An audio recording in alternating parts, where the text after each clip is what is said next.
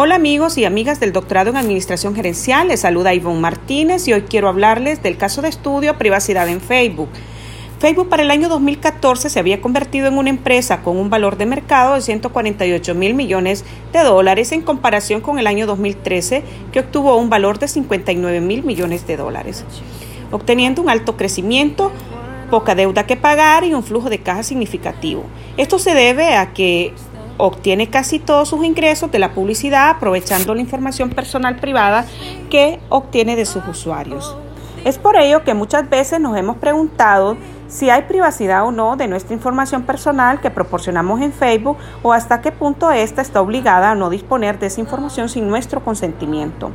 Pues déjame decirte que estamos frente a un dilema ético y jurídico que te lo explicaré, ya que el futuro de Facebook como corporación privada, además del precio de sus acciones, su crecimiento dependerá de la habilidad de ganar dinero con su activo más valioso que es la información personal privada.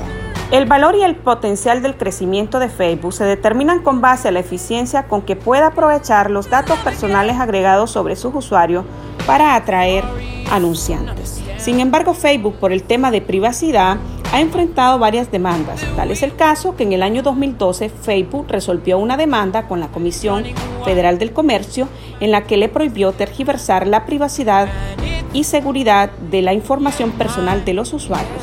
Debido a ello, aceptó que durante los próximos 20 años se someterá a las auditorías de privacidad semestrales realizadas por una empresa independiente y se comprometió a no realizar ningún cambio en las preferencias de privacidad de sus usuarios sin previo consentimiento.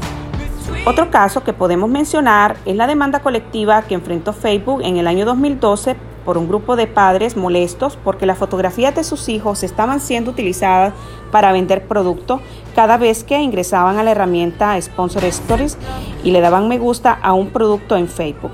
Esto se resolvió legalmente obligando a Facebook a cerrar dicha herramienta. Otro caso en referencia es el caso de Cambridge Analytica, escandalizado en el año 2018 por invadir privacidad de 87 millones de usuarios, que le costó una multa de 5 mil millones de dólares.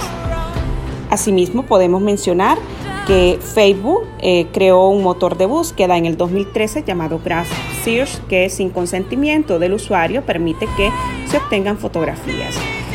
Es así que cabe entonces destacar que previendo que esta empresa seguirá buscando la manera de obtener dinero con la información personal de los usuarios, estamos obligados a ser cuidadosos de la información que ofrecemos y la configuración de privacidad que tenemos. Y no debemos desconocer que cada vez que navegamos en Facebook queda registrado el tiempo que permanecemos, intereses y comportamiento, información que inclusive puede ser utilizada por las autoridades policiales en nuestra contra en el supuesto de un conflicto jurídico. Espero que esta información haya sido eh, importante para ti. Espero verte nuevamente en otro podcast. Feliz tarde.